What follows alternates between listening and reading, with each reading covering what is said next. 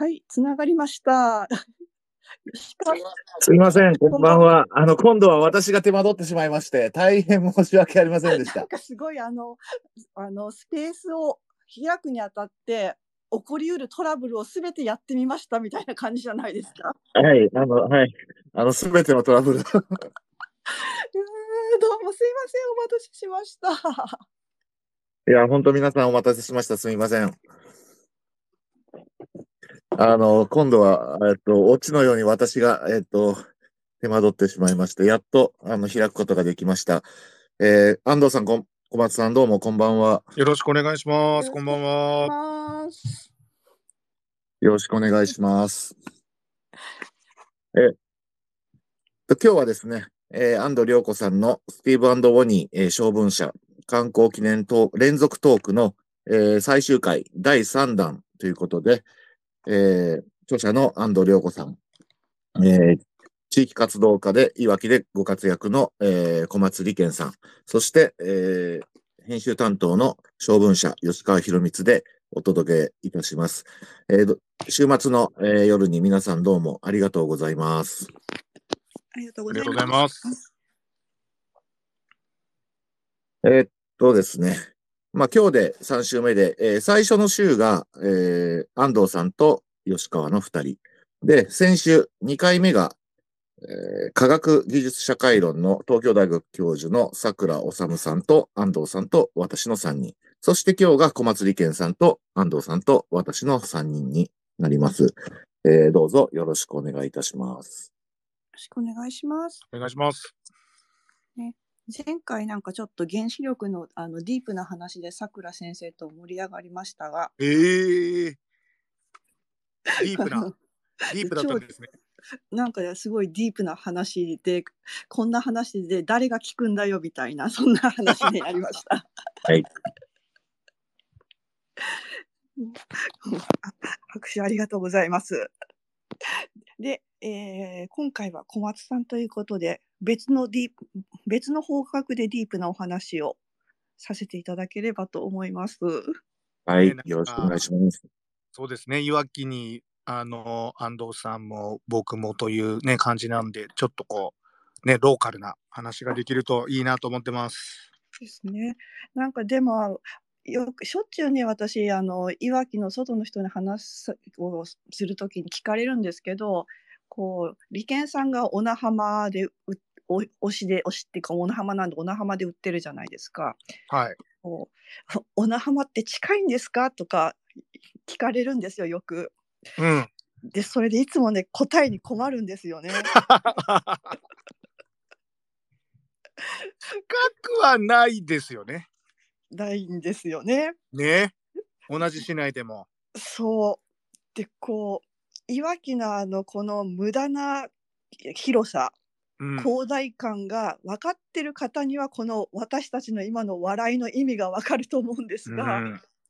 これね、本当に、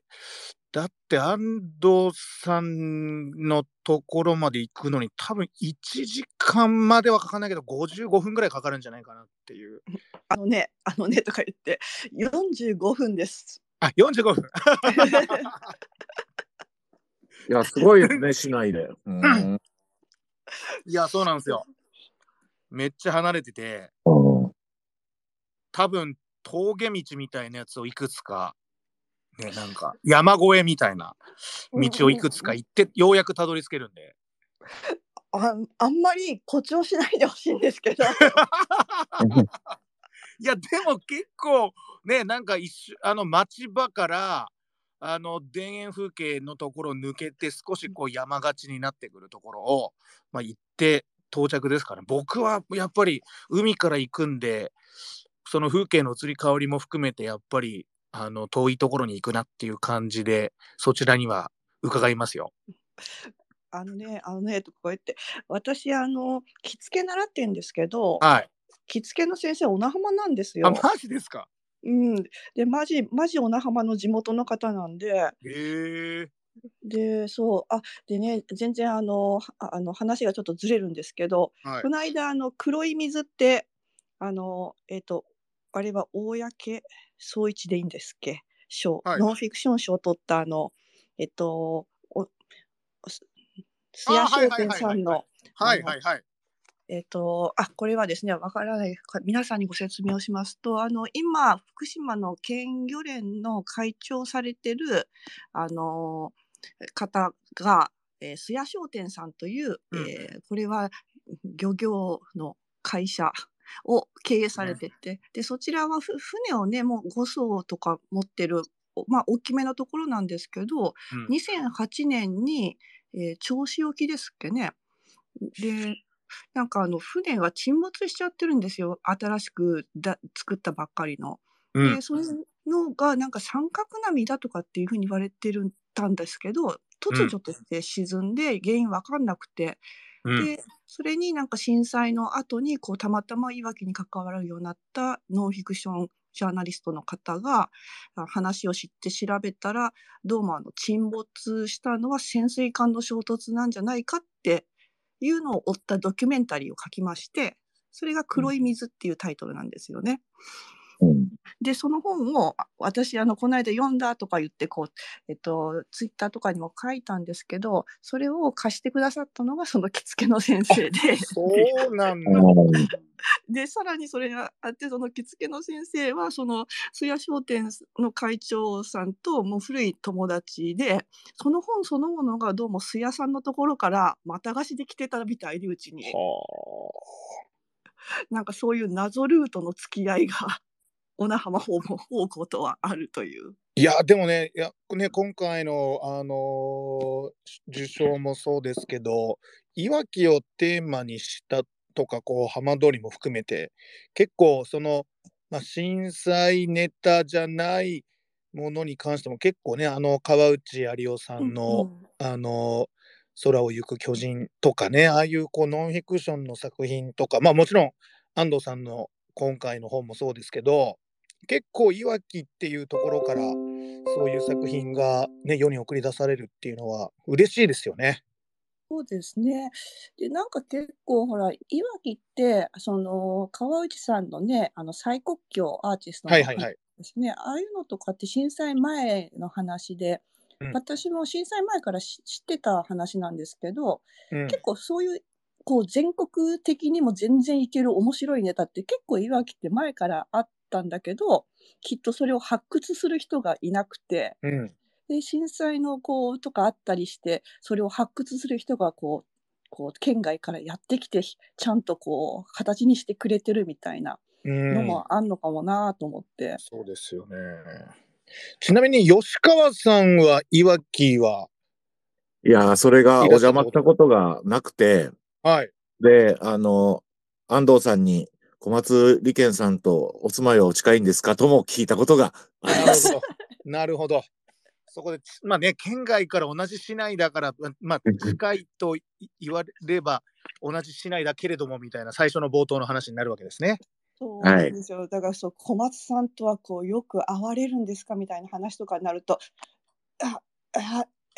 SNS ではよく みお見かけしてます みたいなこう微妙な。いやでも仲が悪いわけじゃなくてとかこう、うん、言わなきゃいけないっていうこう。そうですね。だから、まあ、そんなにこう同じ市内に住んでても、やっぱりお互い住んでるエリアが違うので、なんかこう、いや、ちょうどこっち来てるんだったら昼飯食いに行きましょうよみたいな、そういう声も多分、なんか想像しにくいって言っちゃったらちょっと遠すぎる感じもありますけど、でもね、なんかちょいとこう、昼飯食べに小名浜にいらっしゃってくださいみたいな、そういうなんか気軽に声かけるところ、いややっぱだって45分かかるからな。そうだから旅人だってカフェとかねあるからあじゃあよかったら旅人にご飯食べに来ませんかかってこうい言えないですよね。そうそう、あのね、そういう、そういう、あの、上田っていうところを抜けて、ちょっと一山越えていかなくちゃいけないんですけど、あのね、やっぱり、あの、ね、ぐにゅぐにゅしたあの山道を考えると、旅と、まあ、何か特別なね、なんかこうイベントあるとかだと、ね、距離近く感じますけど、なかなか、しかも旅人のまた、ね、安藤さんとか、またこう、細い道上がってったとこなんで。あ最近、あの、割とうちの近所、あの、こう、いい感じで盛り上がってるんで、うん。ねあの、あの、超ローカルネタなんですけど、はい。ひとたびっていう、こう、古民家カフェができまして、うんうんで、それがすっごいおしゃれで人気なんですよね。そうなんですよね。だけど、それで、そうそうそう。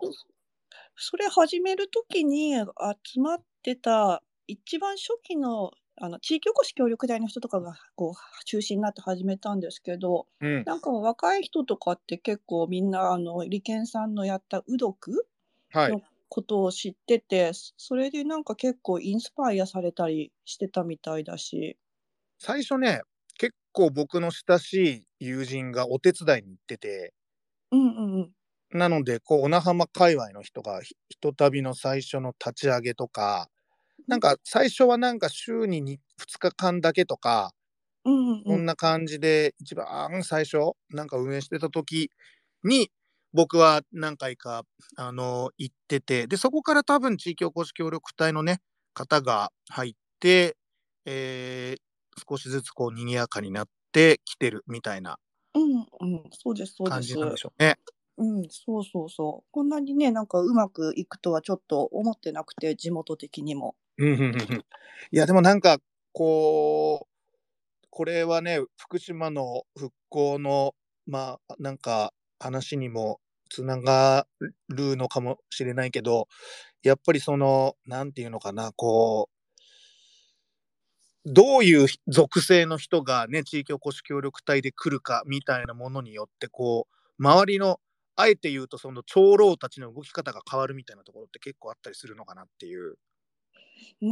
ん、そうですね。なんかそうそう。まあでも本当これ、あの、ほら、移住者呼び込みとか今すごいやってるじゃないですか、福島ね。あれなんかとかを見てて、あのうまくいく、うまくいかないっていうのって、旅人のこれまでのこう動き方見てると結構わかるとこがあるってなって、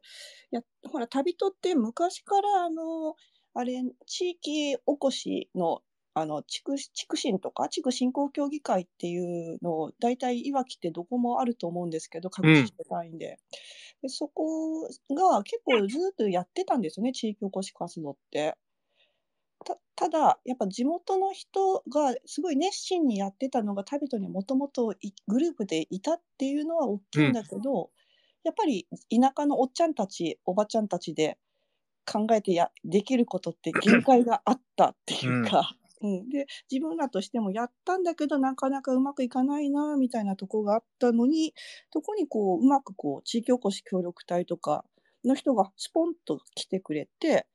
そうするとなんか若い人がちょっとやる気になった人が出てきてうん。で地域おこし協力隊の人がさらにこうパワーアップして追加補充で来たらなんかすごいワンワン進んでってみたいな感じがあって。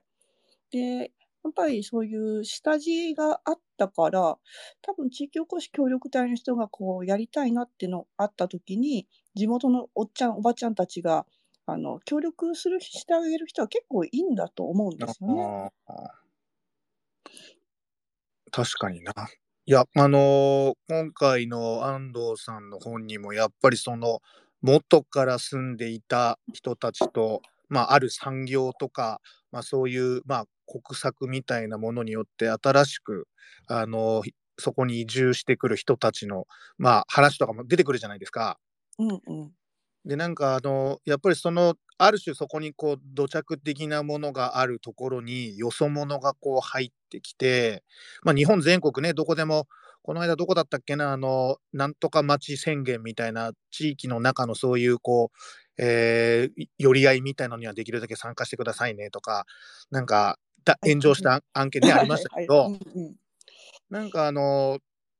日本でそういうこう土着の人たちと新しく来る人たちのこう話だったりとかそういう地域おこし協力隊みたいな外から来る人との、まあ、いろんなこうねうまくいくうまくいかないみたいな話って、まあ、僕は海外のケースとかをそんなにこう詳しく知らないのでなんとなくこうね日本特有のっつったらあれですけどそういう話なのかなと思ったらやっぱりアメリカもね今回ハンフォードのあの話なんかもやっぱりその国の開発によってごそっとこう地域の役割だったりとか風景みたいなものが変わって、まあ、そこにこういろんな地域住民の微妙なわだかまりだったりとか地域に対する思いみたいなのがあるっていうのが結構今回の、あのー、本の中でも結構僕はねそういうこう地方に暮らしてるっていうこともあるので非常にこう共感しながらああそうなんだアメリカも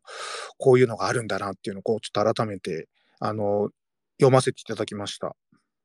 ありがとうございます。そうなんですよね。あそこのあのハンボードサイトとかのあのあのコミュニティの作られ方ってすごく独特というか、まあアメリカでは独特じゃないのかもしれないですけれども、少なくともね日本では全然考えられないようなあの作られ方をしてるから、でも、やっぱりあの、本の中にも書いたけど、私の中で印象的だったのは、やっぱり外から移り住んできたような人たちでも、その土地のことをめっちゃやっぱ好きになってるんだなっていうのがね、まあ、なんか、やっぱほら、私は自分にいわきとか福島の出身じゃないっていうところが、あったから、なんかね、そう、こう、やっぱこう、なんつうの、地域に対する思い入れってなんかやっぱ違うんだろうな、みたいな感じで、思ってたんだけど、うん、いやいやいや、アメリカでこれはちょっと待てよ、この人らなんか超よそ者じゃん、みたいな感じで。だけども、めっちゃこれ俺らの地域って感じになってるなっていう、うん、そこのところをね、なんかこう自分のこう、振り返るいいきっかけになったかなっていうのが思いました。結構あの今回の本はあの随所にやっぱりその何て言うんだろうなこう古くからそこに住んでる人もいるし新しくそこに引っ越してくる人もいるけれども新しく引っ越してきた人たちもそこをふるさとにこうしうるっていうかなんか愛着を持ったり自分たちの土地に新しくこう住み着いてきたところも自分のふるさとなんだって言えるようななんかそういうこうふるさとってなんかこう すごくこう土着で根付いてえそこにこう何世代も暮らしてっていうものも僕らすごくイメージするけど、まあ、新しく来た人たちもそこにこう強い愛着を持って住むっていうことができるんだっていうのはなんか非常にこう風通しがいいというかなんか未来に向かって、なんかじゃあ俺たちも新しいなんか移住したり、まあ、避難したり、いろいろなね、福島の浜通りの人たちはいろんな経験したし、まあ、もちろん県内の中通りとか会津の人たちも県外に、ね、避難したりとかっていう人たちにも、なんかもちろん心のふるさと、地元の生まれ故郷っていうのもありつつも、それぞれこう、ね、大変なことがありつつも、移り住んだところっていうのがまた新しくふるさとになりうるみたいな、まあ、メッセージにもなんとなく受け止められるなというなんか印象を持ちました。その辺ってなんかこう安藤さんはなんかそういうこうねえっ、ー、とハンフォードの人たちの話とか新しくあの移り住んできた人たちとかあの最後から2番目の、ね、ゲニウス・ロキのあの辺のところとかで、なんかそういうこうどんどんなこうなんかメッセージっていうかなんかそういうのをこう思われてたのかっていうのをちょっとなんか聞きたいです。いや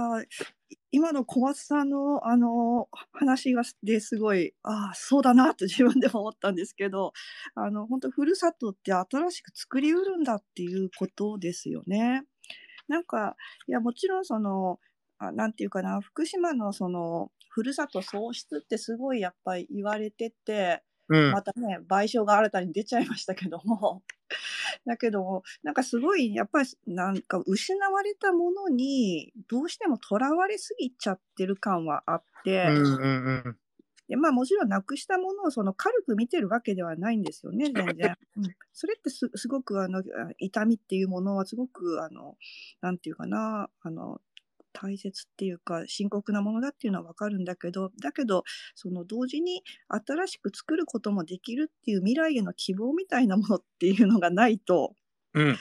やっぱり人間ってこう前向きに生きていけない時間は前に進んでいくので前向きにやっぱりある程度ならないと生きていけないので、うんうんだからそういう時にあのこのねゲニウス・ロキのあの書いたあのウォルトさんのお願い見てウォルトさんのねあの満足そうな表情を思い出すとやっぱりほわっとこっちも元気をもらえるっていうか、うん。そっかこんな風に後から来てもふるさとにできるしそれでみんなでこうここがふるさとだって言えるんじゃんみたいな、うん。そういうのはありますよね。うん、いや、これを僕はやっぱり読んで、その大熊とかから新しいその新天地で農業再開された方の話だったりとか、あとはやっぱりそのふるさとを喪失したっていうことでずっと長く裁判戦っている人たちもやっぱりいてで自分の中ではやっぱりふるさとをこう奪われた怒りだったりとか喪失感って非常に共感するのでなんかその裁判を戦っている人にすごくこう応援したいという気持ちもありつつやっぱりそのおなんて言うんだろうこう失われたものになんて言うんですかねこう火をつけて俺たちの失われたものは本当に大きかったんだっていうふうにこうある意味そこにブーストをかけて長い長いこと裁判戦っていかなくちゃいけないのでなんか新天地にもふるさとを作りうるっていううことをなんかこうやっぱり裁判戦ってる人たちにはなかなかこうね、直接的にはこう言いにくいなっていう思いもありつつ、でもなんかこう、ふるさとを喪失した、ずっとずっとこう裁判で戦っていらっしゃるう人たちのこう姿を見ると、やっぱりなんかこう、ね、ふるさとを喪失した喪失感の強さっていうのも思うのと同時に、なんか新しくこうやってふるさとっていうのをこう作りうるっていうことの希望みたいなものも、なんかどこかで、なんかあると、なんか、あのーいいなっていうのをね、なんかちょっと思い出しちゃいましたね。そうそうそう。それで思い出したんですけどあの私最近ああの放送大学の大学院で勉強しているんですけど、うんうん。そこでねなんかいろんな科目があってあのコミュニティ心理学っていうジャンルがあるんですよね。私全然知らなかったんですけど心理学ってこう個人だけを対象にしてると思ったんだけどアメリカが元らしいんですけども、まあ、地域社会とかをであのそういう心理学的なもののトラブルを予防しするっていうところが、えっとち発想のスタートなんですけど、うんそれがだんだんこうあのす予防だけじゃなくてすあのエンパワーメントとか、うんちょっとね地域社会活性化みたいな方向とかにもなってたりするらしくってそそれがなんか面白いなと思ったんですけど、まあ、もちろんあの多分大元にはあの心理学的な心理的な問題ってあの大元の原因をたどっていったら大体環境にこう原因があったりすること多いじゃないですか。うんうんでそこで個人だけを治療の対象にしても問題は根本的には解決しない。って、まあ、ふ多分あの治療の現場に立ってる人ってみんな思うと思うんですよね。うん。でそこで多分そのそれだったらちょっと環境の方も変えていこうよっていう発想になったのがコミュニティ心理学っていうやつだみたいなんですけど。でなんかそれとか見てたらあの喪失体験っていうものとかの捉え方もあってあのやっぱす喪失した後にあのも持って弔いをうんすすることがものすごく大切で。あでその弔いのもうきちんとできなかったら変な方向でみんなその自分の状態を落ち着けようとしてしまってあのこうトラブった状態がずっと続いちゃうみたいな感じのことを書いてあるんですよね。でそれ見てああと思ってやっぱ原発事故の後のふるさとの喪失の後のお弔いって私たちちゃんとしてなかっ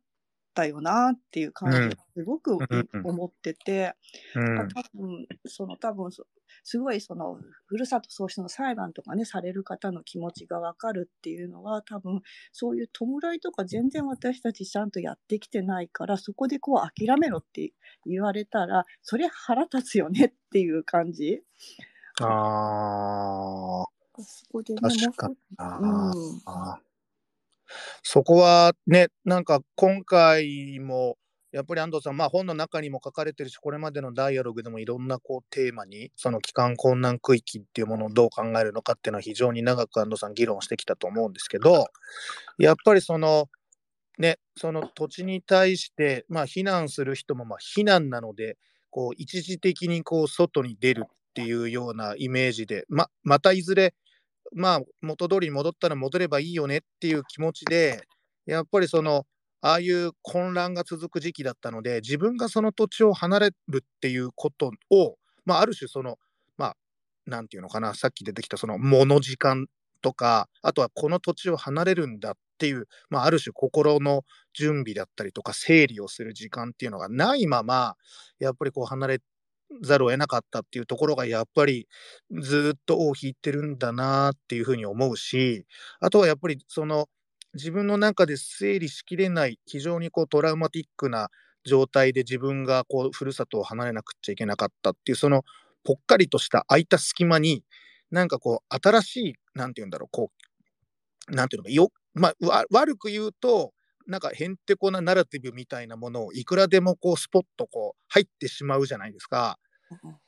なんかこう自分が離れざるを得なかった理由っていうのをやっぱりその穴埋めをするために自分で新しいそのナラティブを作って自分が離れるっていうことをこうある意味こう正当化したり自分は間違ったことをしなかったんだっていうところにまあ自分でね納得できればいいのかもしれないけれどもなんかねよその人がなんかこうそういうねなんて言うんだろう、こう、うまいことを、こあなたがこう、こうね、ここに来た理由はこういうことなんじゃないかっつってと、いくらでもこう他者が介在して、新しいね、なんかこう、ナラティブをこうどんどんどんどんインストインストールできてしまうっていうのも、やっぱり何かこう、これは避難するした人たちだけじゃなくて、なんかこう自分たちが、ね、何をこう、喪失したり、なんかこう、それと向き合うもの、時間みたいなものっていうのは、ね、なんかこう、避難した人、被災した人だけじゃなくて、これはいろんな人たちに言えることなのかもしれないですね、確かにね。なんですね。やっぱりこう人間って自分が経験したものに意味付けって必要なんですよね。うんで、それって多分ね、それもうそれこそもう科学的にどうとかいう次元では全然なくて、うん、あこういう意味があったんだって自分で納得できないと、やっぱりなんかこう、すごく不幸な感覚を持ち続けちゃうっていうとこがあって、で、それをね、あ、それってやっぱりただ本当誰かから与えられたりとかね、吹き込まれたりとか、そういう形ではなくて、自分自身でこう見つけていかなきゃいけないけど、そのための場所とか空間っていうのが全然用意されてなかった面っていうのが多分にあるんだろうな。うん、そうですね。いや、ほんとそうだなと思って、一度あの、安藤さんが前の、えっ、と、本出された時に、えっ、と、別な東京都内でね、あの、対談させていただいた機会の時に、なんかその測定という行為が、実はその、なんだろう、こう安全、食材が安全か安全じゃないかとか、食べられるのか食べられないのかみたいなことを判断する材料っていうことよりも、何かその自分たちが受けた、まあ自分たちの裏山とかふるさとが受けた被害とか、なんか実際のその暮らしの肌触りみたいなものを、まあ、取り戻す、なんか行為にも、なんかこうなっていたんじゃないかみたいな、その測定っていうのが、やっぱりある種その自分なりに納得できる、なんかこう戻ってきた、そこに住むっていうことを、なんかそのあた自分なりにナラティブを立ち上げる、何かそういうこうツールというか、なんか大事なあことになってたんじゃないかっていう解釈を,、なんかこう確か話した記憶があるんですけど、うんうん、なんかなんかそれもなんかこう今回の本のみならず安藤さんがこれまでダイアログとかでやってきたことと通ずることっていうか結局食材持ったり測定したりするだけじゃなくってなんかちょっと顔を合わせた人とおしゃべりしたりとかダイアログも本当にこうある種こうイベントとしてダイアログする時間じゃないなんか始まる前とか終わった後とかなんかそういう時にこう流れている時間とか、なんかそういうのが、むしろその人たちが今暮らしていることとか、避難していることとかを自分なりに整理する時間につながってたのかなっていうのをなんか今ふと思いました。うん、そうなんですよね。本当まさにそのその通りだなと思ってて、やっぱりあの、末継も、あの、末継アトラスってうん。作ったんですけども、末継事業のまとめで。で、あれ、まあ、あの、ああの前からこう、聞き取りとかっていうのは、まあ、雑談ついでとか、あと末継だよりっていう頼りを作るときに、あの、門馬舞子さんっていう一緒にやってた方がはい。こう、聞き取りしたりとかで、こう聞いてたりするんですけど、で、結構はその、末継のお客さんが来たりしたときに、地域の方に何人か集まってもらってお話聞かせてもらうとかいうことも何回もやってきてるんですようね。ん。で、こう、あんで、そういう話してもらう機会って、あの、私は、最初やってるうちは、なんというか、相手の時間を取って、わこっちに来てもらって話をしてもらって悪いなみたいな気持ちでいたんだけど、なんか見てるうちにすごいみんな話すのがやっぱりすごく、あの、楽しそうっていうか、なんかね、やっぱこう、知らないんですよ、隣の人同士でも。う全然。ん。で、次の集落の中の人たちでも。で、それで4、5人はって話してもらうと、ああ、そうか、まさちゃんでもやっぱそうだったのとか、あああ、そうなの、区長でもそ区長さんそんなことしてたのとか、そんな感じでこう、自う分たん。ちの起きたことっていうのを、いろんな感じで整理されていったっていう側面があったみたいで。うん。で、なんかそういうことをやっていくうちに、こうみんないろんなことがこう、そうかそうかってこう自分の中で位置づけができてって、で、末継アトラスが出来上がってしまう頃には、なんかこう、すごくいいろんなことがいい思い出になってしまった人とかもいたりしうん て、それで、いい思い出になってしまった人の話っていうのは、ちょっと私もその、アアトラスを作ろうと思って話聞きに改めて聞きに行った時に気づいたんですけど、話が変わってるんですよ。なるほど。で、最初に会ったのがもう、えっと6年とか7年とか前でしょ？で、うん。その頃はまだ事故直後で、放射能怖くって、男の人とかでもすごい動揺してて、あの、みんなが集まった集会で、放射能があるっていう環境が自分には耐えられないんですってこう泣いちゃったりしてたんですようんね。うんで、その方にこう7、8年経って話をしてみたら、こうすケロっとした感じで、いや、自分はそんなにあの心配はしてなかったですよ みたいなうん。うん。感じわかる。て。なんかそういうのありますよね。で、それ見て、へえとか思って、こっちの方がビビったんだけど、ただなんかそれよくよく考えてみたら、それってまあその人にとってみたら、もうその経験がそんな風に自分の中で整理されて、うん。で、もうあの自分の中でこういうこういうもんだったっていう風にこう、あの まとまって、で、彼にとっても新しい人生が始まってるっていうことだから、これ良かったんだなっていう風に思ったりもして。そうですね。いや、ほんとそうだよな。やっぱりこうみんなでね、話しながらやるっていうのって、あの、ほんとに大切だったんうん。だなってう。いうんのを終わってみて思うし、だからやっぱね、行政の人とかって数値出して安全だって言えばいいんだと思ってるから、なんかこう根本的に発想が間違ってるっていうか、うん。やっぱみんな話したいんですよね。う本ん。当はね。で、これがどういうことなんだっていうところの、こう、なんとか数字の科学的な意味じゃなくて、自分の人生における意味うん。っていうところを納得したいんであって、で、それにはやっぱちょっと時間かかるんですけどね。でもそんなに難しい話ではなくって、やっぱりこう、じ何人か集まってこう話してたりすると、やそのうちこう、みんな、あの、自分の人生のことなんてね、ほっといても真剣に考えるので、うん、そうなんだよ。ね、そう、そこなんですよね。そうなんですよ。でね、やっぱりそういうこう地道な測定とか時間がどうしてもかかる自分が納得するまでの、そこをこうじっくり我慢しながら伴走できるそのサイエンティストっていうかこう科学者とか専門家って実はそんなにいないんだなっていうのは僕は結構この12年で感じて、やっぱりそれぞれが自分の結論出す時間って半年の人もいれば5年かかる人も10年かかる人もいるんだけれどももうどうしてもまあ過去のデータとかこれまでの科学的な知見によるとこうなんです。でこういうものなので安全なんです。だから不安になるっていうのは勉強していただければ安心できますからみたいなアプローチっていうのが非常にねやっぱり当時多くてで僕あのたまたまこの震災後にあの僕はあの結婚しましてでうちの奥さんといろんなそのまあ仕事の話だったりとかまあね暮らしの話とかする中で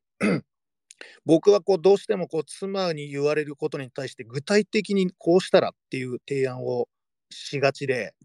それでいつも夫婦喧嘩になるんですけど、いやいやそれこうここが間違ってるからこれこうしてこうしたらこうなるじゃんなんでやんねえの？みたいな話になって。でいやお前何言ってんの？と私はただ私の話を聞いてもらいたいだけだ。みたいななんかこう話になり、でね、なんかあの、有名なコミュニケーションかなんかの学者さんの本がある日、一冊朝、テーブルの上に置いてあって、なんか、お前はまずこれを読めみたいな話で、で、なんか、その、なんて言うんだろう、こう、私の話を聞いてもらえないうちから、早合点して、ああ、あなたが不安なのはこれね、これはこうするとこうだよっていうふうに言われること自体が、やっぱりその信頼をもうなんていうかこう破壊するし、えーと、そもそもそういうあなたが伝えたいであろうそういう良き方法みたいなものも、えー、結果的に私は絶対採用したくない。こんなやつの話聞いてたまるかっていうふうになるので全くその夫婦のコミュニケーション、まあ、信頼関係を作るあの効果が出てないっていうのを思い知れみたいな感じで 読んだことがあってやっぱりなんかそういうこうねまあ多くの専門家って大学で教えられててであの学生は黙って聞いてくれるじゃないですか。でなんかああいうこう法手法で地域の人たちのところに来てレクチャーしてなんか私の話を聞いてれば皆さん安心できます、勉強していきましょう。みたいなのでは、やっぱりその時間のかかる、それぞれがこう納得したり、まあ、も、も、もの、なんていうのか、時間をこう過ごすっていうものを、なんかやっぱ足げにしてた部分ってきっとあったんだなっていうのは、まあ僕も反省とともにですけど、なんかね、改めて今回の本読んで、2010年、3、4、5年あたりの空気感をちょっと思い出したりもしましたね。そうなんですよね。やっぱあの原発事故の後の問題難しくなるのってあのサイエンティストとか科学者が前面に出るっていうのが実はすごい良くなかったんだなってのを思ってあとお医者さんもね、うん、やっぱりあの方たちって人の話基本聞かないで聞かせるのが職務だと思ってるんで、うん、でそれをやったらあのやっぱり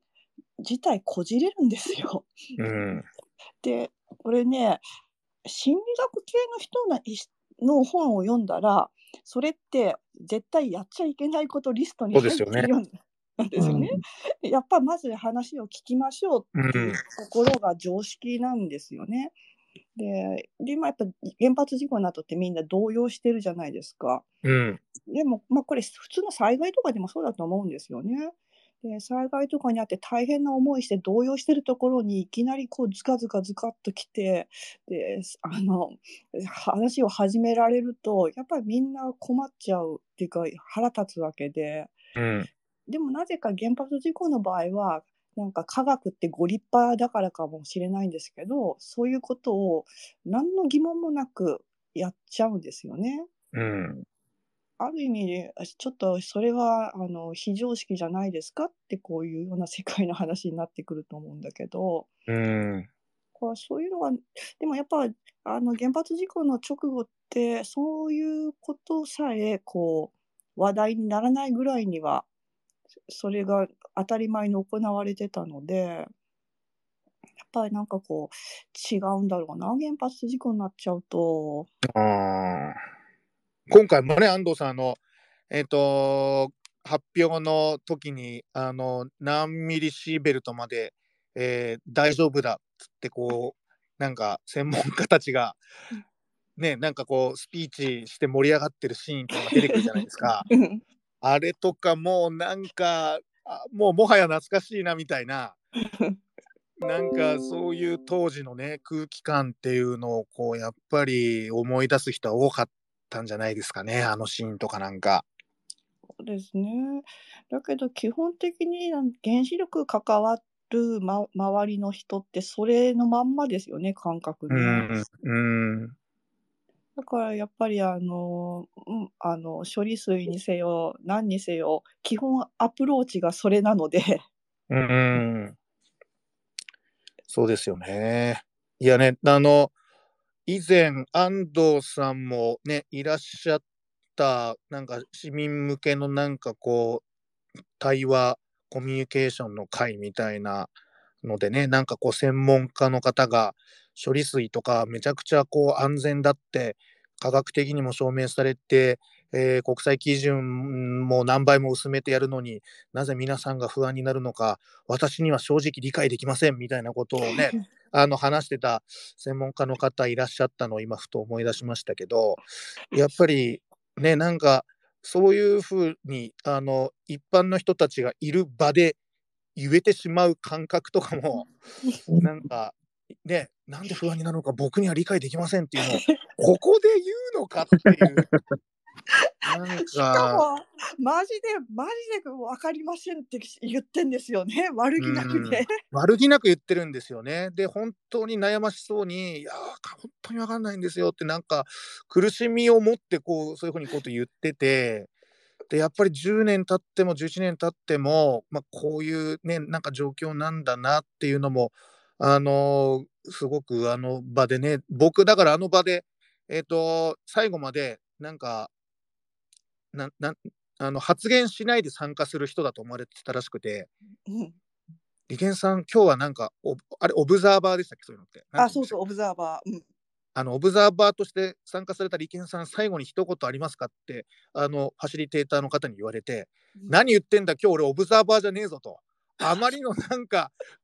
絶望感に一言も発することができませんでしたみたいな、そんなね、こともありましたけど、でもあの、ね、今回本に出てくる、あの、皆さん、あの、ジャックとかは僕もね、あの、一度お会いさせてもらって、安藤さんのダイアログに参加した時ですけど、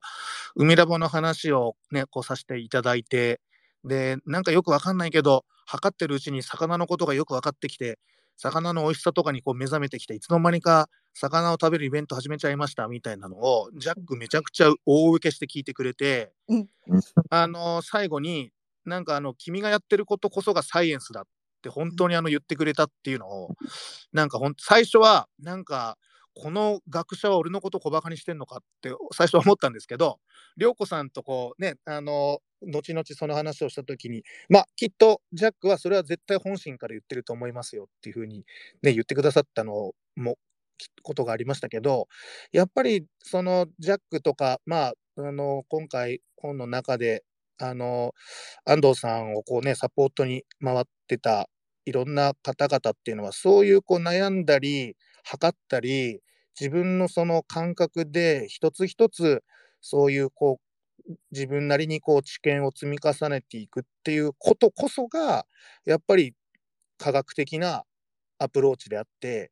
なんかその頭ごなしに世間的にこう言われてるからこうだとか、この学者がこう言ってるからこうだとか、基準がこうだからこうだではない。やっぱりその、それそれぞれ一人一人の暮らしとか、まあ、なんていうんですかね、そういう、まあ、地元とかふるさとに対する思いとか、そういう中で日々学んだり変化していくっていうことを、なんか尊重していこうという姿勢が、まあ、あの方たちには、まあ、きっとあるんだなっていう、あのダイアログでジャックから言われた発言っていうんですかね、ちゃんと僕のこともリスペクトして、なんかこう、いわきのよくわかんない、なんか海猿みたいな、頑張って調査してるやつ、お前よく頑張ってるな、じゃなくて、なんかちゃんとこう対等に扱ってくれてるなっていうのは、すごくあの当時から感じてましたけど、今回のね、本の中でも非常にこう、分かり合えるっていうか、これだけ、まあ、アメリカ、今回の本って、やっぱり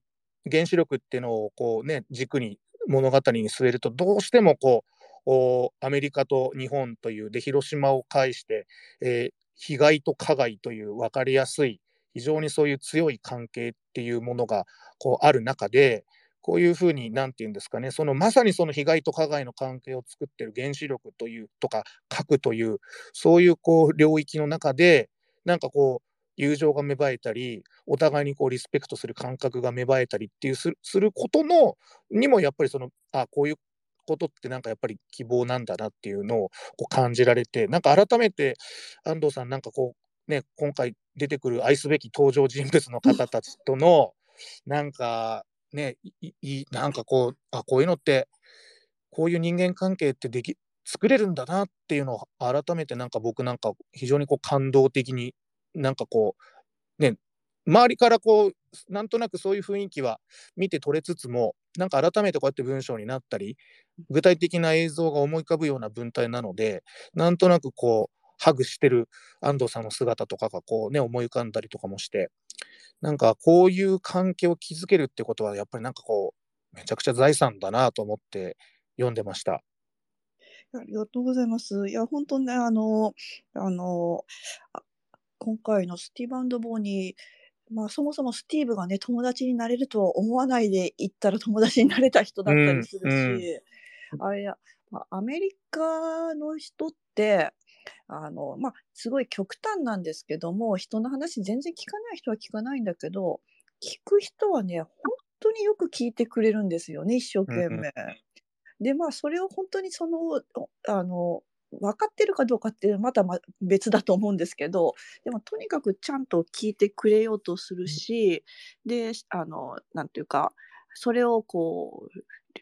リスペクトしようとしてくれるっていうかね、よかったよとか言ってくれようとしてる人っていうのが、あの、一定数いるっていう、そこがアメリカのすごいいいとこだなっていうふうに思って帰ってきたのと、やっぱりなんかなんだろう、なんですかね、そういうこう、人間としてこう、人の話を聞こうっていう姿勢とかを持っていれば、あの、全然こう、価値観とか違っても、とりあえず、とりあえずなんとかなるんだなっていう感じはね、すごく、うん、今回は経験できましたね。いや、それがね、やっぱり、まあ、これだけいろんな文脈をこうね、なんか、こう、抑えつつ、こういう、なんて言うんでしょうね、こう、原子力のことって結局やっぱり、まあ、福島もそうだし、現地住民と東電みたいな構図とか、まあ、国と自治体とか、非常にこう強い、そういうこ、まあ、なんか権力の勾配とか、まあ、さっきも出ましたけど、被害と加害とか、まあ、なんか国家と、まあ、一市民みたいなものに、こう、どんどんどんどんそういうね、構図になりがちなところ、なんか、今回の本っていうのは非常にその、友人になったり、友人になるプロセスにいろんなその、なんていうのかな、こういろんな人たちのこう思いみたいなものがこう見え隠れしてくるっていうのが、まあ、非常にこう、まあ、結構真正面のヒューマンストーリーというか、なんか多分ね、読後感が爽やかな感じなのは、多分きっとそういうね、性なんだろうなっていうふうに思うし、なんか、最終的にこう、こういう結末とか、なんか、なんていうのかな、こう、本当に風がふーっとこう、なんていうのかな、こう、希望的な風が、あ、なんか俺たちのこの世の中ってこうすげえ福島大変なことになったけど、まあ、こうやって友達ができたり、なんか新しい人間関係が生まれたり、ふるさとが生まれるかもしれない。だから、なんか今は対立して対話ができない人とも、まあ、いつかもしかしたら、なんか握手する関係になるかもしれないっていう、なんか未来に対するなんか風みたいな、なんかそういうのっていうのはこう各、なんか当初からなんとなく思い描いてたのか、こう書いてるうちに、この辺をこう、なんか一つこう、なんていうのかな、こう結末に向けて膨らましていこうみたいな、なんかそのあたりっていうのは、書き手としてはどんなこう構想でこれ書かれてたんですか？ああ、そうかそうか。あの、そう、書き方としては、あの、最初に私の場合、結末があるんですよ。おで、最後の結末がを、えっと、スティーブとボニーへのお手紙でくくるっていうのが念頭にあって、で、あとは、こう、出来事順にこうわーっと書いていくっていう感じでやったんですね。で前のね「海を打つ」の時もそうだったんですよね。あの最後のシーンが最初に頭にあってそれに向かって書いていく。でなんか多分その結末が決まってたらあの途中はこう何とでもこうできるっていうかところが私のこう書き方としてあるみたいで。うん、だい大体あそれをこう念頭に置いてであとはまあ目線ですよね。そのヒューマンストーリーっていうのはそれあのそう私のこう体験個人的な体験を通じてあと具体的なコミュニケーションとかを通じてあの、うん、こう原子力とかってめちゃくちゃ硬いじゃないですか。うん硬いし辛いし面白くないしっていうのが まあ定番なのでそうじゃなくてそれをちょっとこう読みやすくしようと思ったらやっぱりこう具体的な人間同士のやり取りとかでも目の前に情景が浮かぶとかじゃないとこう面白くならないというか読みやすくならないっていうのがあったので、まあ、そういうふうな感じであの書いていこうっていうところはは決まってましたね最初のうちに。なるほどな。吉川さん今日いらっしゃるんでそのあたりっていうのはこう編集者としてはこうどう伴奏というかこう声かけというかなんか意識されたこととかって、うん、そうですね。あのえっと正直安藤さんは結構ご自分であのいろいろ方向性をあのご自分で制御しながら書いてらっしゃるので正直あの編集者としてって言われるとあの、いや、あんま何もしてませんって感じなんですけど。ただ、あの、ただ、すごくね、あの、あ、なんていうか、これは、なんか私がしたっていうより私がしてもらったっていう感じですけど、あの、海を打つから、今回のスティーブボニーですごく、その、なんか、安藤さんが、もともとこれ多分安藤さんが持ってたものだと思うんだけど、あの、今まで、ちょっと、あの、出さなかったのか、たまたまそれを出す機会がなかったのかっていう、その、なんかこう、微妙な人間関係のあやとかユーモア、微妙なユーモア、爆笑じゃないような、そういうのを、あの、うまいこと出してくれる文章で、あ、これは2作目、本当に、あの、担当させていただいてよかったなっていうふうに、ただただ、私はもう、なんていうか、あの、漢字の統一とかですね。デザイナーへの発注とかですね。実務的なかなり、かなり。はい、かなり、はい、そうですね。えー、いや、でもね、あのー、海を打つの時は、やっぱり、なんていうか、こうこうね、ある意味でこう、みすず感の感じられるっていうか、そうそう。うん、うん、ありましたよね。で、安藤さんの、なんかそういうちょっとこう、まあ、あえて言うとこう、ね、なんか茶目っ気があったりとか、意外とふざけたことを言ったりとか、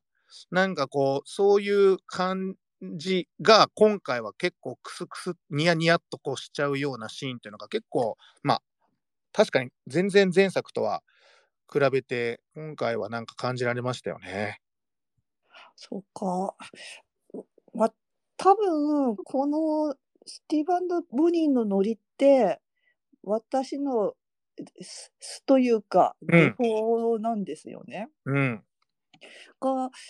海を打つの方は、なんかこう、えー、あの、長い期間読めるものにしたいっていうのがあったので、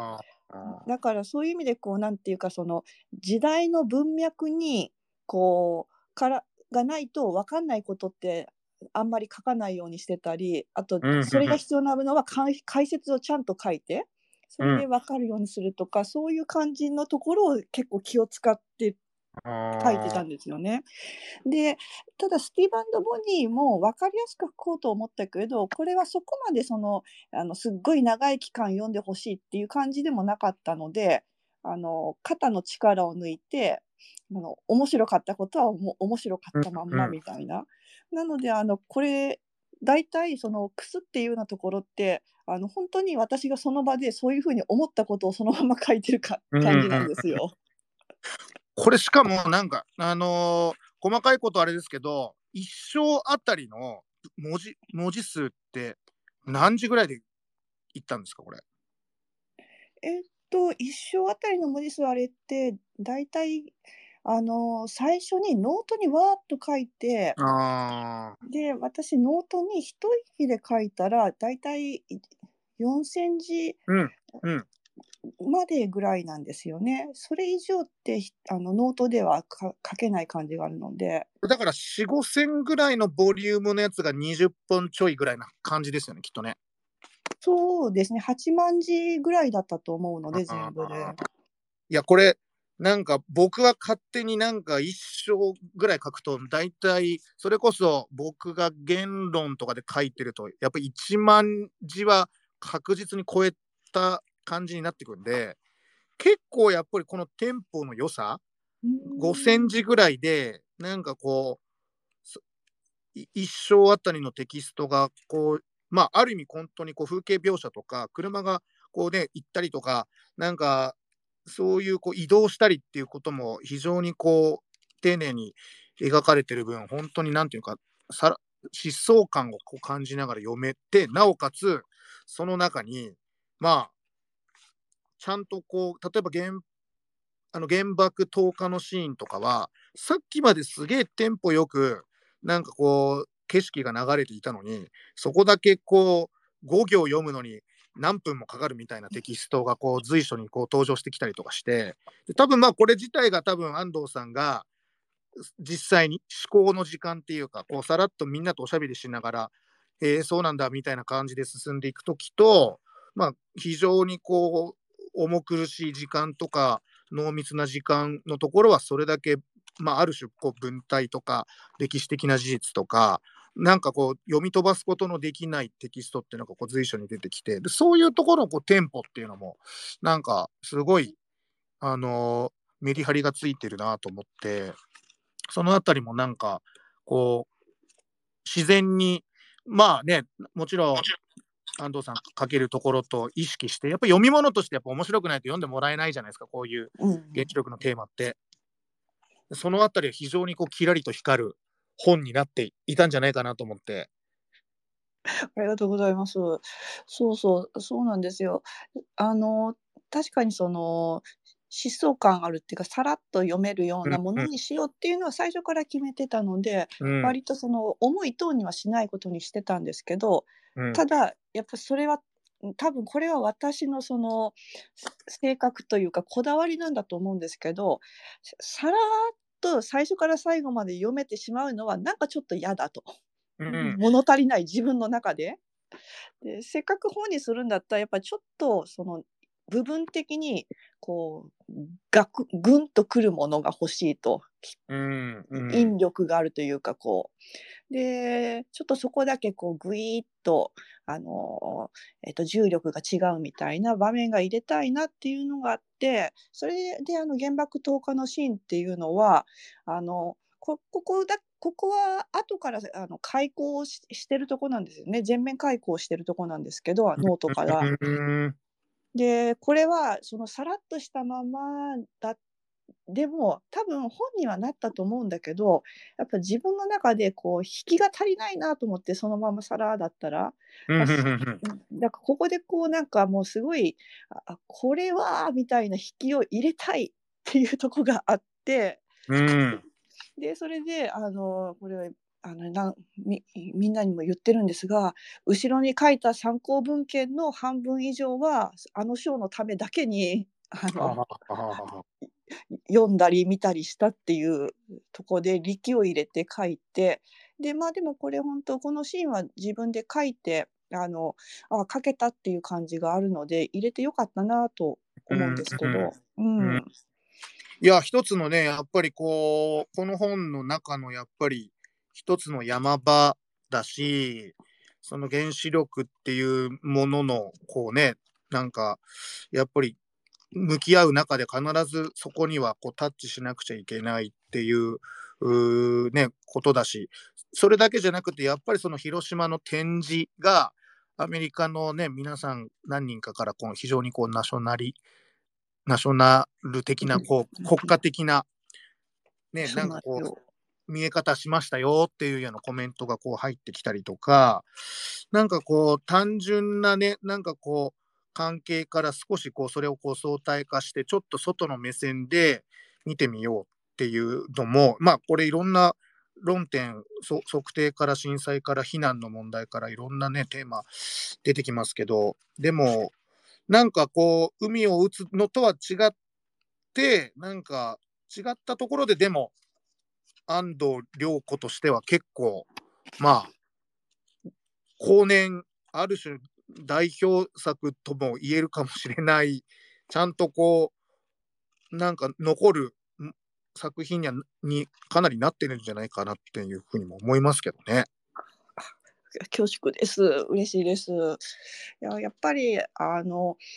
原子力とか原爆のこととかってもう手垢がつくぐらいうん、うん、語られてることでそこをねわざわざこうもう一回書くってちょっとなんかこう単に福島の事故経験しました。それでちょっと広島のことも一緒に考えてみましたみたいなるんじゃ面白くないし、うん、書く意味ってあんまりないなっていうのもあって。でやっぱりあの原子力とかの関わってるとみんな頭がカチカチじゃないですか。うんうんうん。なんかこうみんな同じ発発想にもう固まりきっちゃってて、うんうんうん、違うこと言わなくなってるから、うん、でもそうじゃないあの語り方ってできると思うし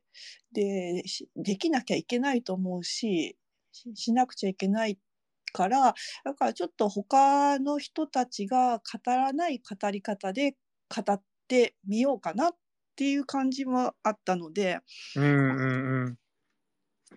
こうそうだから読んだ人がこう見え方原子力にこうとかに対する見え方が少しグラグラっと揺れている感じ？経験してもらえるといいなっていう。うん、いやそこはすごく今回僕もやっぱり読んで勉強になったっていうとこと改めてこう、ね、考えさせられたっていうのはあの日にねやっぱり日本に2発の原爆がこう落とされた。で大変な数の方が亡くなってその後後遺症とか、えー、いろんなこう障害に悩んだ人がいてで今ねなおこうそういう問題も続いてる中であの今回こうねサミットが行われたっていう非常にそういうこう知っているようで非常にこう分かりやすい話を僕らってこうどこかで強く内面化してるんだけど、まあ、今回のは本当にあのえーと、ハンフォードに行ってでここでその当時のプルトニウムが作られたとか、まあ、そこでなぜかこうコーラスがこう なんかこうね。なんかこう出てきたりとかあとはその前段でいろんなその話がこう出てくると一つのこの出来事で教科書でなんかこう1ページとか2ページで出てくるんじゃなくてその背後にあるなんか歴史的なこう事実関係だったりとか、まあ、今別なところでこういうなんかこう広島長崎だけではないところにそういう原子力の歴史とかなんかこうあり方みたいなやつがこう随所に出てくるってそういう文脈をちゃんと押さえた上で、えー、読めば別にあそこで言ってること安藤さん言ってることは別に何でも暴力的でもないしすごい気をてらったわけでもないしでもなんかこれまでのなんかこう原爆投下っていうものに対して別な角度からやっぱり自分なりになんかこう光を当てるそういうこうきっかけになるようなあのちょうどそれがこう本のね真ん中あたりでこうドーンと重しのようにこう出てきてでその後ねなんかアレクシェービッチの本の一節がこうね引用されてたりとかやっぱりなんかこう原爆があそこでこうただそこだけ切り離されて2発落とされたっていうことではないんだな。ってだからこそ今そういうこう原子力とか核をめぐるなんかなんかそういうこう話が、まあ、福島にあったり僕らがねそれを経験したりっていうところにもこうつつながってくるっていうのはなんかこう原子力原子力えー、なんかこう、カタカナで、ね、原子力村、原なんかこう、ちょっとこう、おやっとさせるような、こう、なんかこう、これまでにないカタカナで原子力村って書かれると、おやっと思うんだけど、実は結構、ガチ感のあるっていうか、しっかりとそこをこう広島と福島にルーツというか関係のある書き手として結構ちゃんと向き合って書かれているなという感じですよね。なんか。ありがとうございます。はい、そうなんです、そうなんですとか言って、あの、そう、あの、まあ、自分の中のやっぱ密かな野心というか、野望っていうのもあって、まあ、原子力の歴史、原子力史っていうものを、あの、書きたいなっていうところがあって、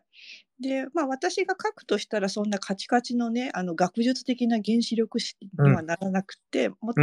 あの、人間の目線での原子力史になると思うんですけど、で、まあ、あの、スティーブボニーでそれが全部できたとは思わないんですけども、あの、その、なんていうか、スタート地点っていうか、試みみたいな感じの意識っていうのは自分の中であって、で、あの、やっぱり福島の原発事故をその原子力史の中でどういうふうに位置づけるのかっていうのが結構重要なテーマだと思ってるんですね、うん、この先も。で、それをね、どういうふうにやっていくかって、まだまだこの先、あの、いろいろ なされていくと思うんだけども、で、それをやっていく上で、こう、あの、やっぱり大元をたどっていかないと、それって絶対語れないし、嘘になると思うし、うん、だからまあ、こうスティーバンド・モニーで少しそこに原あの原子力史の中に福島の事故がちょっとこうこの辺かなぐらいな感じで、うんうんうんうん、位置づけられたかなというところはちょっとありますね。うん、ああなるほど。これがねもしこのアメリカの話じゃなくて、なんかこう、福島の話で、で、なんかこう、アメリカの歴史とかを引用しながら、あくまで福島を舞台にしてしまうと、なんかそれってもしかするとこう、たどりきれなくて、でもこのフィールドがアメリカだから、やっぱりそのアメリカで、あの安藤さんが体験したこととか聞いた話とか交友関係とかいろんな人たちの人間模様とまさにそのねあの原爆をこう作ったプルトニウムをこう生産製造していたという場所にまつわるストーリーだからこそ原子力カタカナのこの原子力のなんかこう歴史とかこうなんていうこれまでのこう文脈みたいなものがなんかしっかりと抑えられててその中にこう福島があるっていうか福島がこう全体としてあってアメリカがこうちょこっと、えー、なんか端っこの方にあるんじゃなくて、やっぱりこのカタカナでアメリカで原子力村をこう体験した、そこにこう思わぬ形で触れてしまったという、そのアメリカでのこう舞台、アメリカを舞台にしたなんかこう物語の中に、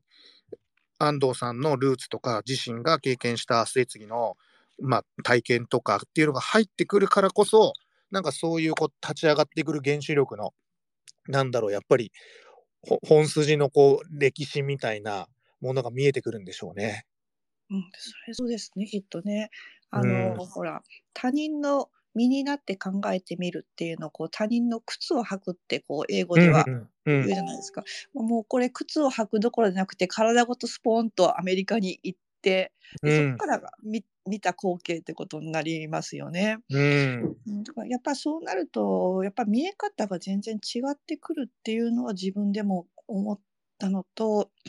で、やっぱりアメリカのああいうあの軍事拠点だったところに行ってみると、やっぱ嫌おうなしにその日本がアメリカと戦争したことってもう思い知らされるんですよね。ああ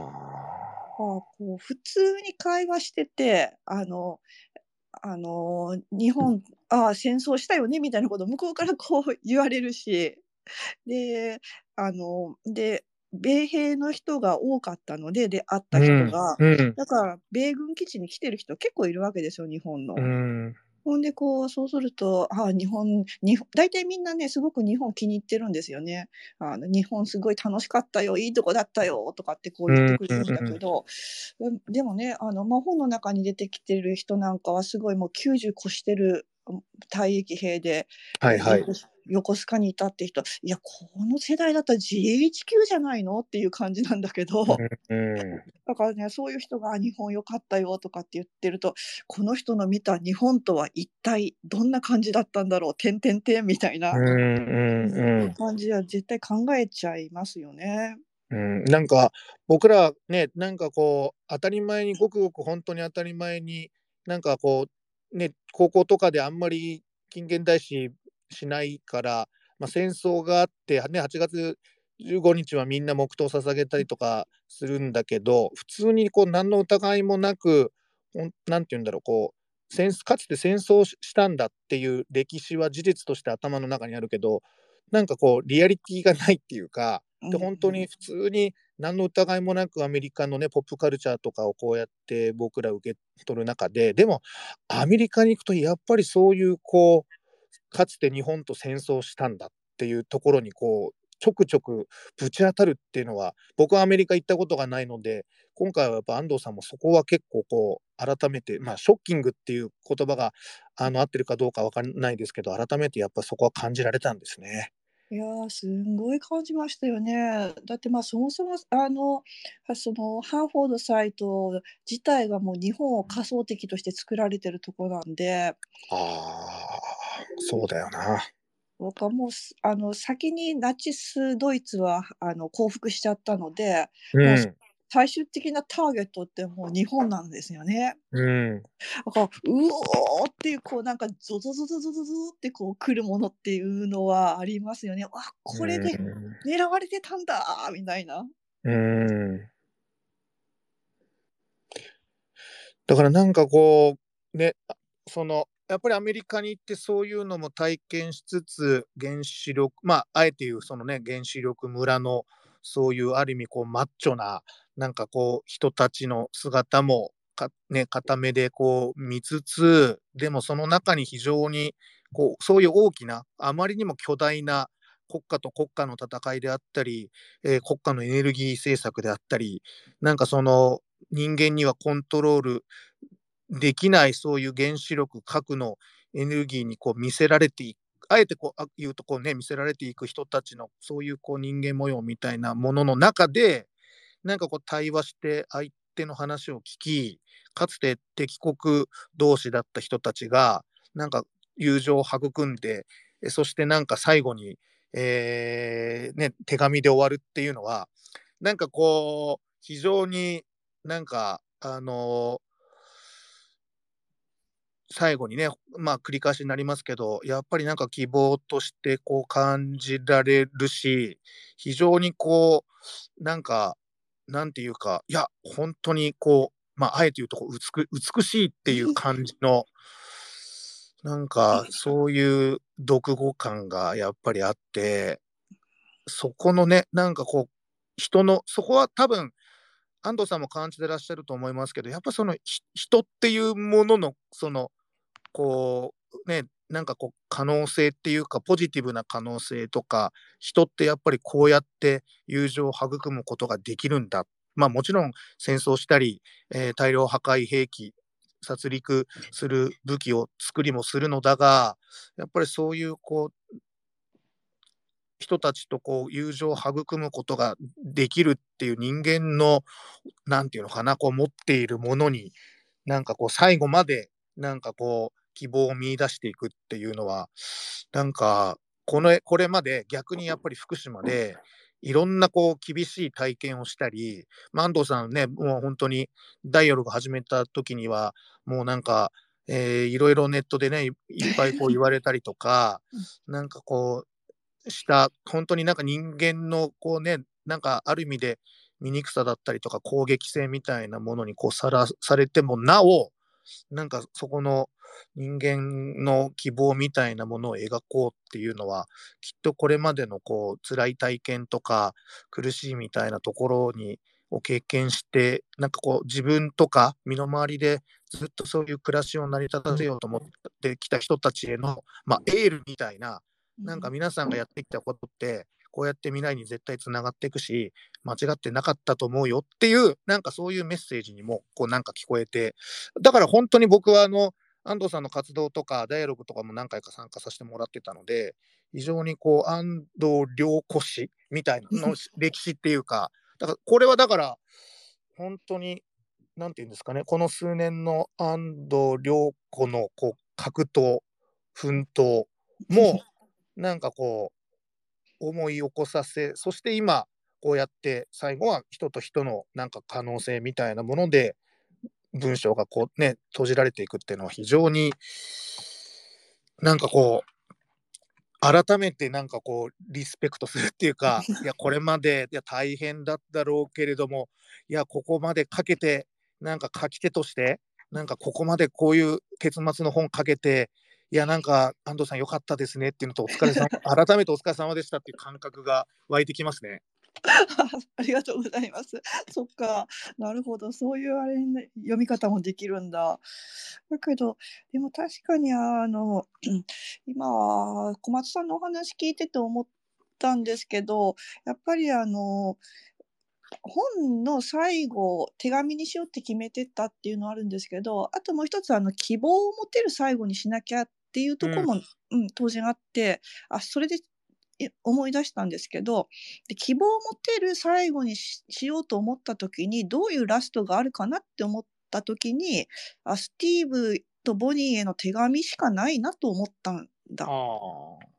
でそうでだから多分希望のある原子力にまつわる話を書いて最後に希望を持ってこようと思ったら人間同士の友情とかそういう関係人間関係のところじゃないと希望のある結末って難しいって思ったのかもしれない、逆に言うと。うんなんかまあ常にやっぱりなんかこうあの人間同士の関係の中からしか希望は生まれないっていうのかな。そういうのもあってあの原発事故の後とかもみんな結構言う人多いと思うんですけど原発事故ってめっちゃ嫌な経験だし最悪だけどでも新しい出会いがあったのだけは人と人の出会いだけはあの唯一の救いだみたいな、うんうん、そういうことを言う人すごい結構な多いと思うんですけど。ね、ですよね。でそこで、まあ、その関係から何か新しいことが生まれたりとかねこうするからやっぱりこういうなんていうかものすごい最悪の最悪の後ってやっぱ人間同士の関係をつなぎ直すってことが唯一の希望なのかもしれないですよね。うんでこれをこうねなんか安藤さんがその原子力とか核というものに対してなんかこうめちゃくちゃ強い気持ちで賛成したりめちゃくちゃ強烈な批判の文文脈をこう何千字にわたって展開するというものではないからこそ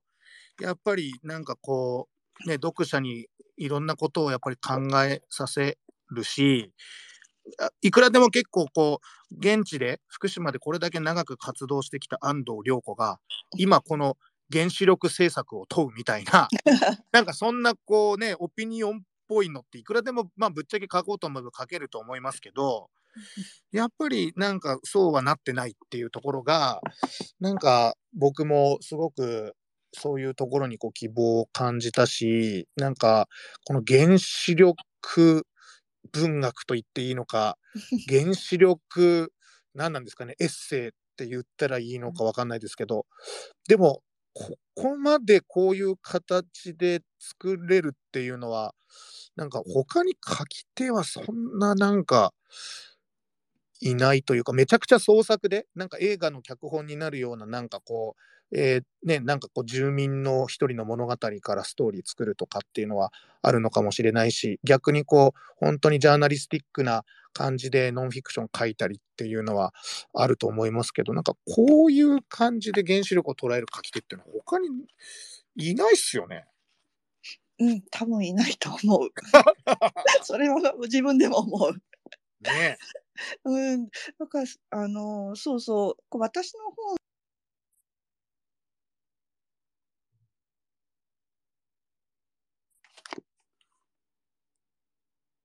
てあら。いいよって言ってくれる、はいはいはい。言ってくれるんですよ。で大体もうあの本当原子力のバリバリの推進の方もあの反原発の方とかもどっちも良かったですよって言ってくれて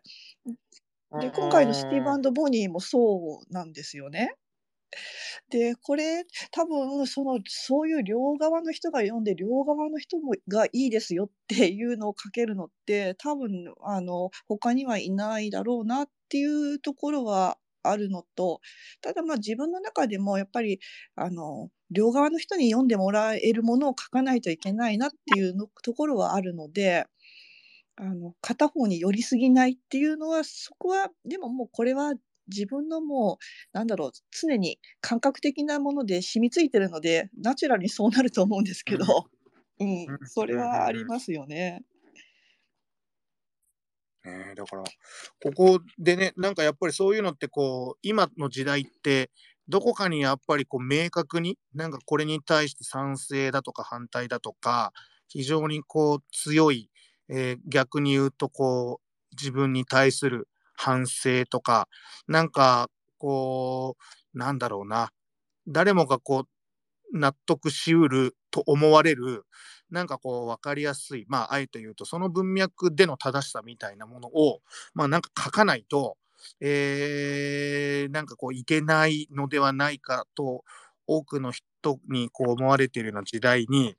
ね、なんかこう、両側の人から、えね、なんかこう、よかったよっていうふうに言ってくれる。まあ、もしもしかしたら、いや、これはなんか原子力をこう、なんか陰ながら、えー後押しする作品じゃないかみたいな感想をね、持つ人はそれはいるだろうし、逆になんかね、こんな風に批判的に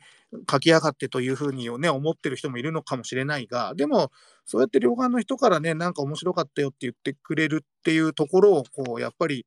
なんだろう、えー創作でもなく、なんかジャーナリスティッ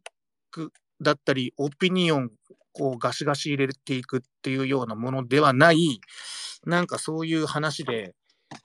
そこの真ん中のところを、こう、間のところを、やっぱり行くっていうのは、やっぱり力量ないといけないし、なんかそういう、こう、どこかに寄せていかないと、正しいこと書かないとっていう欲望に、やっぱ勝っていかないといけないので、まあやっぱ書き手として、なそういう意味でも、こう、力量が問われることだと思うので、まあなんか本当によく、よく、よくか書いたなっていう感じも、これあの、よく書いたなっていうのはすごい、なんか全然ディスではなく、いや、よくここの、ここのところぶれずに、最後まで書き切ったなっていうのは、もし読ん読んだ後っていうのは、さすがだなと思いながら読んだので、えーなんかその両側からね、あの、声が出てきてるっていうのは納得するところですね。考えさせますもんね、やっぱりね。そうなんですよね。まあどっちかに寄っちゃったら読者は考えられないじゃないですか。うんうんうん。っていうのがあってまあでもそこまでも考えてはなかったですけど自分書うんく時は。うんうんただその正しい方に寄せていくとかいうのって全然念頭にそもそもない意識して避けてるっていうかそれを書くという発想がないっていうか、うん多分私天の弱のせいだと思うんですけどうん誰かが書いてることは自分が書く必要ないなっていうのが常にあるので。うんだから誰かが書いてることは多分あの無意識に書かないもう最初から書か書かないことになってるんだと思うんですよ前提の中で。うんでそういうふうにこう他の人が書いてることを避けていったらあのどこにも寄らない形になっちゃうのかなうん気がしますね。うんまあ、これはもしかするとこう現これまでやってきた末継ぎの活動とか住民の人たちに対するこう姿勢みたいなものもきっとそうだったんでしょうね。ああうんうんうんそれはあるあると思います。うんうんやっぱり絶対、うん、自分の意見とか自分のじゃなくてもいいですけどひ意見って押し付けないようにするっていうことですよね。相手のことを常に尊重する相手が求めてるものは何なんだろうっていうことをこう先に考えるようにするっていうのはあこれはもうあの成績の中で培われましたね。うん。やっぱりあれ現実の体験ってすごく重要だなと思うのはこれって別に私が考えあの理論的に学んでそれがそういうふうにやるようにしたとか言うんではなくて、うんやっぱりそういうふうにしないとうまくいかなかったんですよね、うんうん結局、うんで。うまくやろうと思ったらどういうふうにしていくのがいいかなと思ったらあこれは自分の意見を押し付けちゃダメだ相手をまず話を聞かなきゃダメでで結局こっちが何もしなくてもこうただちゃんと聞いてでちゃんと待つ。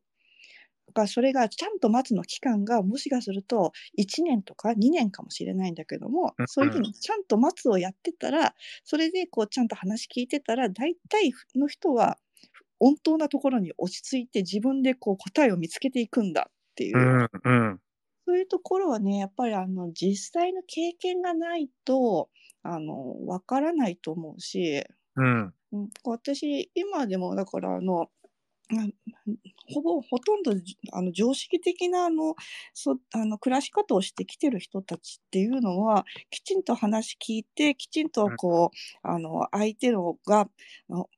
あの考えられる条条件っていうのがあれば大体皆さん自分で答え見つけて穏当なところに落ち着いていくっていうのはそれはもう本当に信念として信じてるのででもこれをこう信念として信じられるっていうのはもう自分が見て経験してないとできないですよね。うんねそう思います。でね、結構ね、やっぱり、まあ、なんかそういう現場現場で、暮らしの現場で、皆さんやっぱり悩みながらも、こう考え抜いて、まあ、ある決断をするっていうことって、まあ、安藤さん、ね、いろんなところで話されてると思いますけど、やっぱり自分の暮らしとか、自分の人生のことを皆さんやっぱ真剣に悩んだり考えたり、自分の家のことは自分たちが一番強い専門性を持っているわけじゃないですか。やっぱそういうね、なんかこう一見、なんかこう、科学学者からすれば素人さんなんだけれども、やっぱり素人さんなんだけれど、自分の暮らしとか自分のふるさとと向き合って出したことって、やっぱりそれぞれね、リスペクトしなきゃいけないし、皆さん、本当になんか何も特別なことをこっちから言わなくても、ある種こう、本来求められてきた、なんかそういうところにこう、うまいこと落ち着いていくもので、なんか、それを、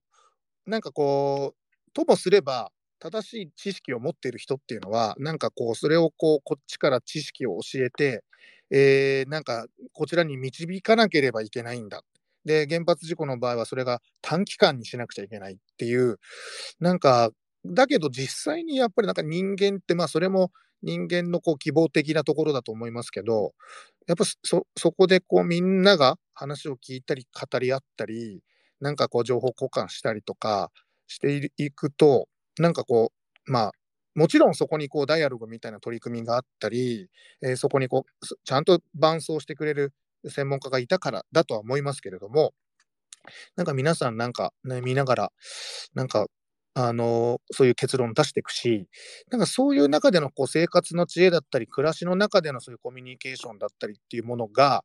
やっぱりなんか軽視しては絶対いけないなと、やっぱ改めてなんか思いますよね。だってそれはそれで、長年人間が培ってきたなんかこう、教科書とか科学的なもの、専門書とかには書かれてないけど、もうなんかこう、本当に暮らしの知恵としか言いようがないもので、なんかこう、みんなそれなりになんかこう、考えていくし、例えば、里山のね、線量測定してる方とかなんかは、やっぱり山のこと詳しいから、あ、この辺はこういうのが生えるなとか、この辺は日当たりがいいなとか、この辺はこう土がこう上からこう落ちてくるから、こういうところは高そうだなみたいなのは、下手すると専門家より自分の裏山のことは知ってたりとかする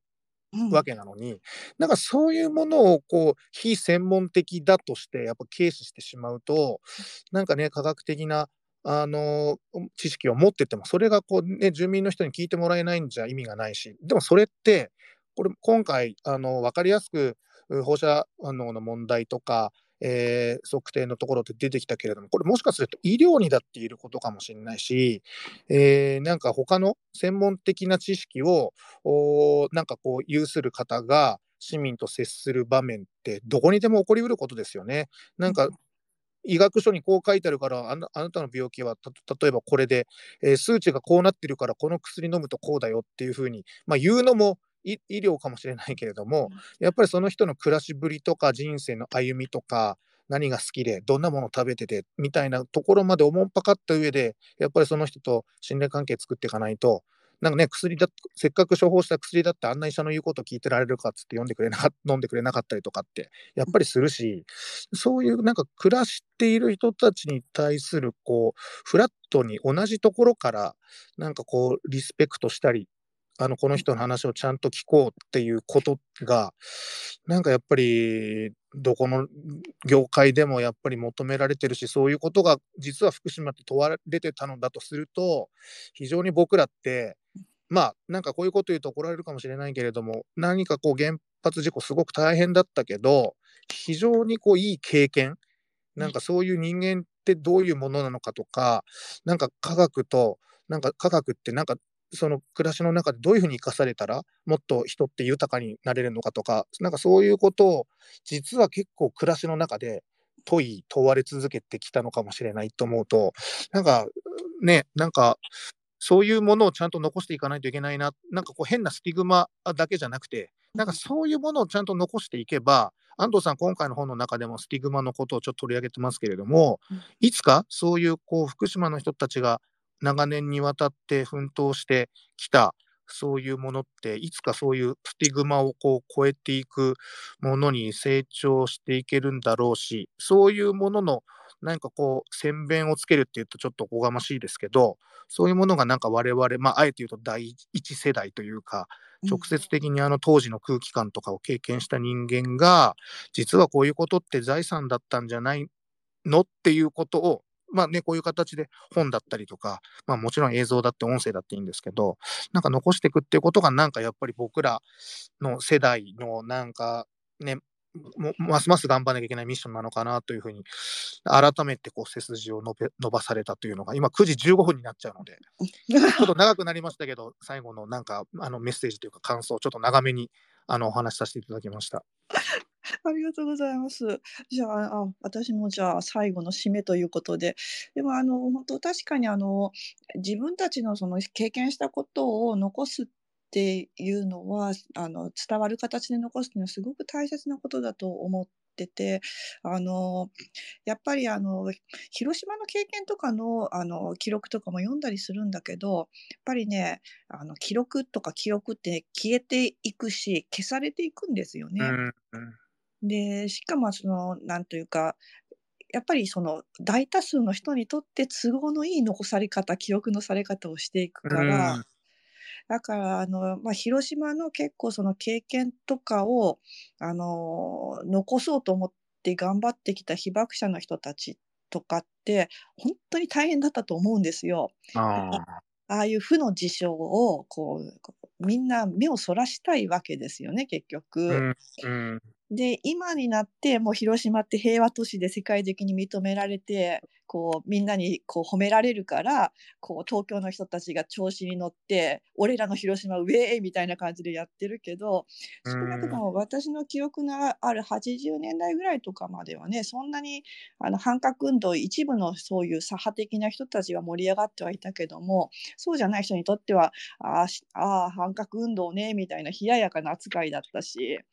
で、そういう感じだったんだけども、それをまあ、やっぱり残そうと思って頑張った人がいたから残せたんだと思うし、で、やっぱりあの常にあの経験者ってマイノリティなので、絶対数から見れば。だからそういう意味でそのマイノリティっていうのはこう頑張んないと ほっといたら絶対マジョリティに負けちゃうんですよね。うんそういう意味でそのあの歴史を残すっていうのはほっといたらマジョリティにとって都合のいい歴史しか残らないからマイノリティが自分の歴史を残そうと思ったらもう気合い入れてうやっぱんりしっかりこう残していかなきゃいけないしでそうすることはでも絶対あの必要なことだと思うので。あの私たちの第一世代のですね あのえが先鞭をつけないといけないかなというところはあのいつも念頭にはあります。うん。あの気が早いですけどなんか次んとかはなんかあったりするんですか？本はい。本はい。本まだあのえっと全然形にはなってないんですけどあの頭の中の念頭に置いてるものとしては あのゲニウスロキのについての話を書きたいなと思ってます。はい、今度はねもうちょっとあの短くていいのであの物語的な感じであのこう、うん、小さな物語をこういくつか重ねるみたいな感じで書いていきたいなっていう頭構想はあります。いや、このね、あのー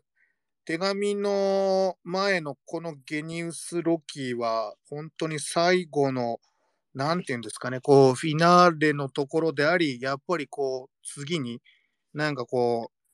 う、つながっていく、こう、完結しない何か、やっぱりこの、なんていうのかな、福島のゲニウス・ロキたちにこの土地を見せてあげたいっていう、この辺りとか非常に熱いなっていうなんかのがあるんで、今、ゲニウスロキについてっていうのが、あの、現地が取れただけで、あの、次、あの、直接、あの、安藤さん見かけたら、あの、執筆進んでますか？って。ありがとうございます。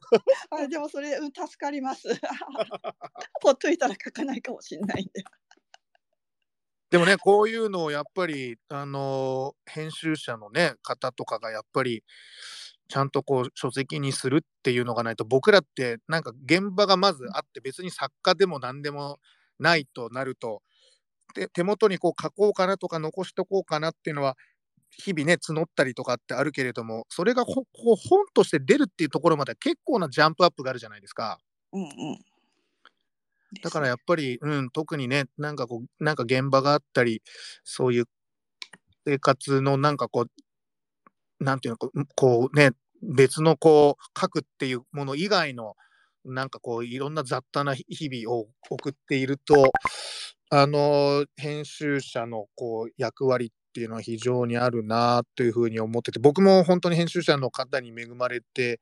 本を残すことができてるので、なんか、最後に吉川さんからもなんかコメントいただきたいですよね。はい。あありがとうございました。今日は本当に、あの、バタバタで始まってしまって申し訳なかったんですけど、あの、小松さんのすごく力強いお言葉たくさんいただいて、私までちょっと、あの、元気づけられました。で、あの、最後に、ちょっとね、あの、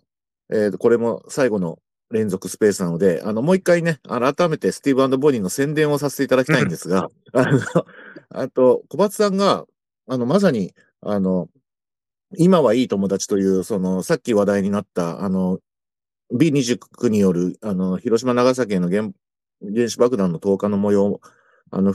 も含む非常にあの力作のエッセイ、あれがちょうど真ん中辺に入っているっておっしゃったのが、本当に、あ、よくさすがに、よくそこに気づいてくださったって感じで、あの、私、このスティーブボニーのいいところたくさんあると思うんですけど、一つは、この構成っていうのも良くて、あの、えっと、まあ、前編、その、今日も話題になった人と人との交流、えーそしてまあ対立も含んだ友情の話だと思うんですが、うんでもその中には、そういう、その、原爆投下とか、原爆開発とか、まあそういう、まあ大変な、あるいは、あの、日系人のね、あの、日系アメリカ人の、あの、差別の話もありますありましたけど、そういうものすごい歴史が我々のその人生の中に刻まれてるわけですよね。で、まあ、そのハイライトが一番真ん中にあって、そして、かといって、そ、それで物語終わるじゃな、わけじゃなくて、また次の章から、つまり次の日からまた同じように普通に挨拶して、議論してっていう 日々がまだ、うん続いていくわけですよね。うんうんうん。でも、そそういう様子がこの本の構成からもすごく表されてるなっていうのが、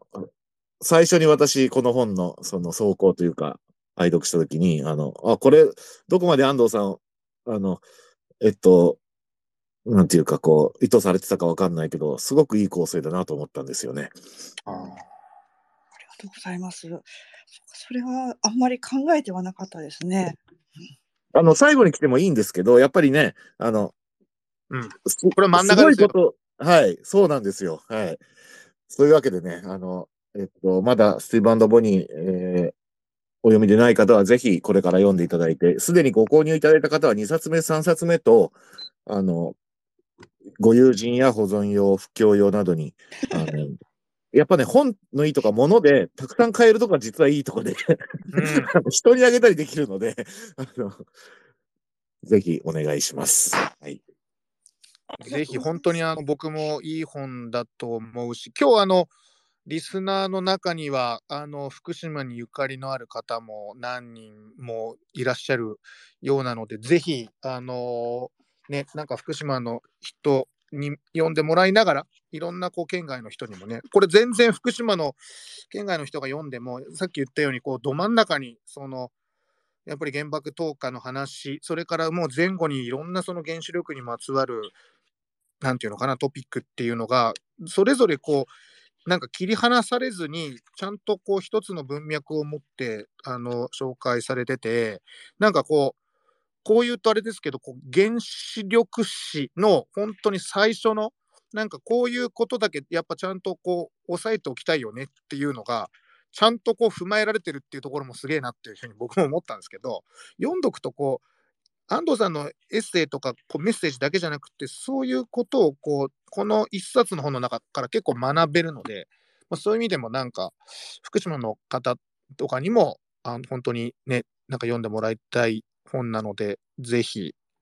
僕の方からもお勧めしておきます。ありがとうございます。はい他社からもよろしくお願いいたします。はい。えっと、い一応最後に一回だけ、あの、もし何か、えっと、ご質問などあれば、あの、お手を挙げていただけますかね。うん。まあ、なければ、そのまま、えー終わりましょう。うんどうでしょうね。これあれなんです、リスナーの方が質問ある場合は、発言するリクエストを送って、それはいで。お話しいただくみたいな感じ。そうなんです。あの、あ手を挙げる機能があるので、それを、で、私が、あの、だん、まあ、なんていうか、OK をしてっていう感じなんですが、あの、まあ、なければないで 大丈夫です。はい。ぜひね、なんかツイッターで今日の感想とかもね、なんか書いてくださるとまた。はい。ありがとうございます。はい。ぜひぜひ。で、あの、この、お送りしたスペースは、あの、リプレイもできますし、ああの、なん、かなりの期間、あの、再生可能ですし、こん、あの、小文章のポッドキャストでも、あの、再配信しようと思ってますので、あの、もしよかったら、えっと、途中から、えーお聞きになった方は、あの、もうちょっと最初から聞いてみてください。はい。いや、本当に、あの、ありがとうございました、お二人。ございました。ありがとうございました。あの、週末の貴重な時間を、あの、ご登壇くださった安藤良子さん、小松理恵さん、ありがとうございました。そして、もちろん、あの、ススペース、えー聞いてくださった、えーリスナーの皆さん、ありがとうございました。それではまたいつか、また機会あればイベントしたいですね。よろしくお願いします。ぜひぜひぜひぜひおはい願いします。はいあありがとうございましたりが。とうございま失礼します。はい